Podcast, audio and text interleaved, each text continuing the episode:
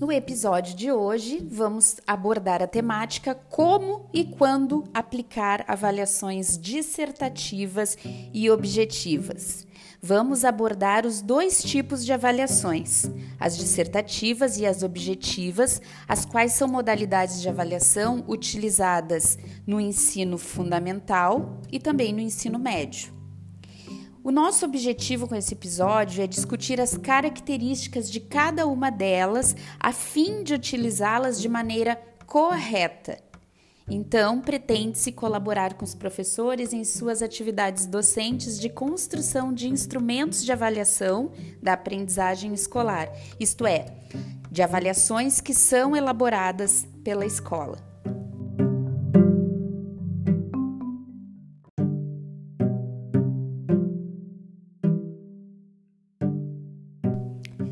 Boa avaliação precisa ter questões contextualizadas, precisa instigar os alunos à reflexão, provocar seu raciocínio e, para isso, o tempo de aplicação precisa ser pensado com cuidado, para que o resultado esperado não seja boicotado pela falta de planejamento.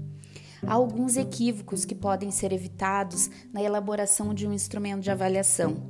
Assim, ponderar o tamanho das questões para que não fiquem nem muito longas, nem muito curtas, por exemplo, e evitar questões genéricas que trazem em seus enunciados expressões como na sua opinião ou com as suas palavras.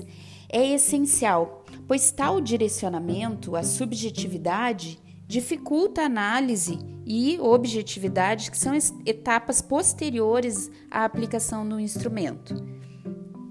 É preciso na prática lembrar que nosso raciocínio ele parte de algo simples para o complexo.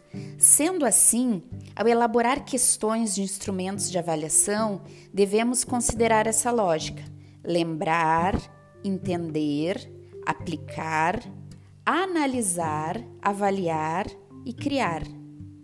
Portanto, ao elaborar questões de prova, sempre levar em conta esse processo crescente e não perder de vista a necessidade de contextualização. Isso é fundamental. Uma avaliação preparada sem a devida clareza e objetividade com certeza apresentará resultados que não representam o quadro real do aluno e da turma, inclusive do trabalho real do professor em sala. Selecionar devidamente o que se pretende evitar ao máximo os erros de comunicação constituem recomendações básicas, assim como manter linguagem clara, utilizar vocabulário adequado para a faixa etária, apresentar elementos suficientes para a compreensão do enunciado.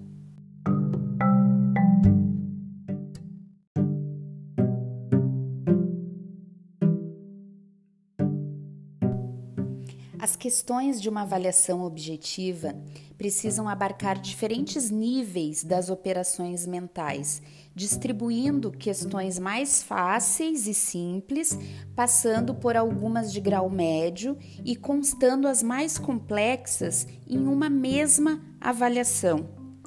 Ter clareza sobre qual o objetivo que se pretende com cada uma das questões será uma forma de mapear os resultados futuros para dar uma devolutiva efetiva para os alunos e replanejar as ações pedagógicas. Sobre os níveis da avaliação objetiva, Moreto nos traz que são seis as etapas relacionadas à avaliação objetiva reconhecimento, compreensão, aplicação, síntese, análise e julgamento. Vamos ver cada uma dessas etapas. O reconhecimento, no primeiro nível, é aquilo que é exigido por parte do aluno, é algo simples. A habilidade mental em questão consiste em identificar o objeto do conhecimento, o conteúdo no que diz respeito ao tipo de enunciado, esse não requer textos longos. E o comando ele precisa ser claro e preciso. Geralmente nesse tipo de questão, alguns verbos são bem recorrentes, tais como assinale, cite, identifique, relacione. As questões desse nível exigirão que o aluno lembre e assinale. A isso denominamos, então, nível de reconhecimento. O nível de compreensão está no nível de operação mental que exige a compreensão além do reconhecimento. O significado do objeto de conhecimento aparece na composição da questão. Não basta identificar o conhecimento, é preciso dar a ele um sentido. Então, no que diz respeito ao enunciado desse tipo de questão, a identificação, reconhecimento, constituirá um núcleo e apresentará um desafio a qual o aluno terá de demonstrar que compreende. Os termos mais recorrentes na composição dos enunciados costumam ser apresente, explique, descreva. Já o nível de aplicação é o terceiro nível de complexidade para se levar em consideração no momento de elaboração de questões objetivas. É aquele da aplicação. Nesse nível, busca-se a transposição da compreensão do conteúdo, objeto de conhecimento. É comum que esse tipo de questão traga em seu enunciado uma situação problema, aquilo que aprendeu por meio de um conceito, de uma fórmula. Nesse tipo de operação mental, o aluno precisa demonstrar habilidade em lidar com diversas informações ao mesmo tempo e dar significado a elas. Já na fase de análise, né, prosseguindo no grau de complexidade de operações mentais, que é o quarto nível, apresenta um todo para ser analisado. Para que a questão chegue nesse nível, indica-se que sejam observados alguns parâmetros para assegurar que todas as etapas anteriores estejam contempladas. Indicar o que será analisado, fornecer parâmetros do que será analisado e, por fim, deixar claro o que se espera no momento da correção. Na etapa de síntese, nesse nível, questões cujo o grau de operação mental sejam é, trazer enunciados, informações correlacionadas, isso propõe um objetivo para ser atingido e exige o inverso da análise. As questões objetivas de múltipla escolha e as dissertativas são igualmente importantes. Uma exige boas estratégias de leitura, enquanto na outra o desafio é descrever bem. Ambas devem ser utilizadas com o cuidado de não tornar o resultado, a nota, algo que determine a aprovação ou a reprovação do aluno, pois a aprendizagem trata-se de um processo. Já a questão da fase da devolutiva é a mais importante do que aplicar a avaliação em si. É o momento da devolutiva, seja ela por escrito ou uma correção coletiva para que os alunos se apropriem dos objetivos e percebam o que, o que faltou na ocasião da prova. E da mesma forma que o professor verifique quais são as prioridades mediante os resultados e que desenvolva junto dos alunos uma avaliação com uma relação dialógica.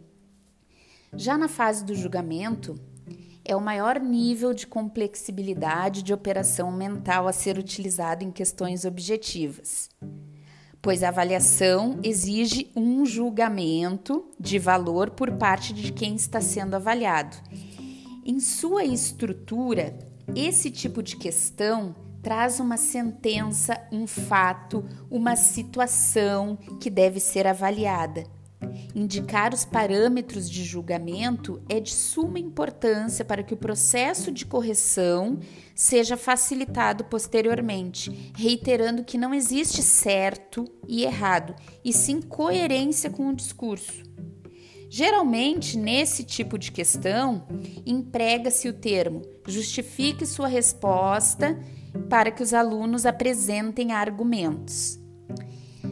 Já na fase dos enunciados, trabalhar enunciados de avaliações objetivas com os alunos, de modo que eles se apropiem de cada uma das partes e entendam a função delas, é uma tarefa importante a ser realizada pelos professores. Isso auxilia o professor no momento da elaboração das suas questões a se autoavaliar e auxilia igualmente o aluno que, sabendo como é a estrutura de uma avaliação objetiva, utilizará os recursos para estudar, como técnicas de leitura e de síntese.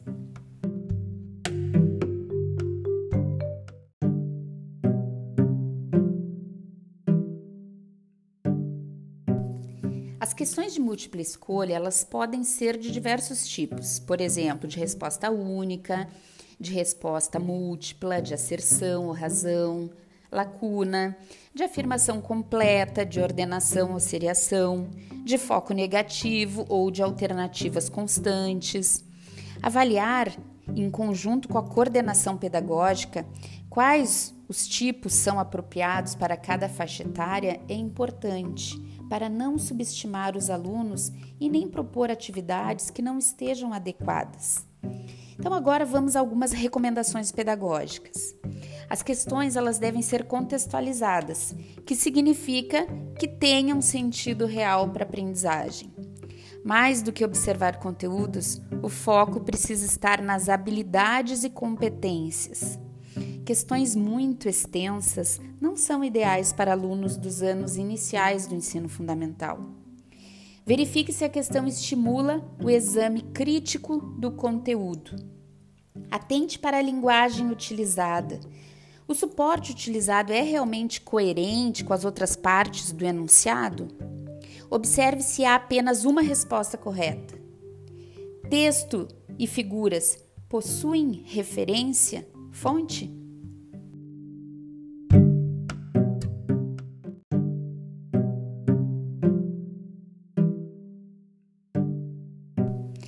Episódio de hoje, verificamos o quão as avaliações objetivas e também as dissertativas são importantes para a verificação da aprendizagem.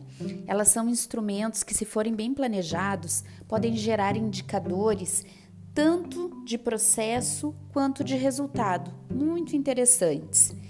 No próximo episódio, vamos destacar alguns dos principais elementos referentes à avaliação da aprendizagem que já abordamos nos demais episódios.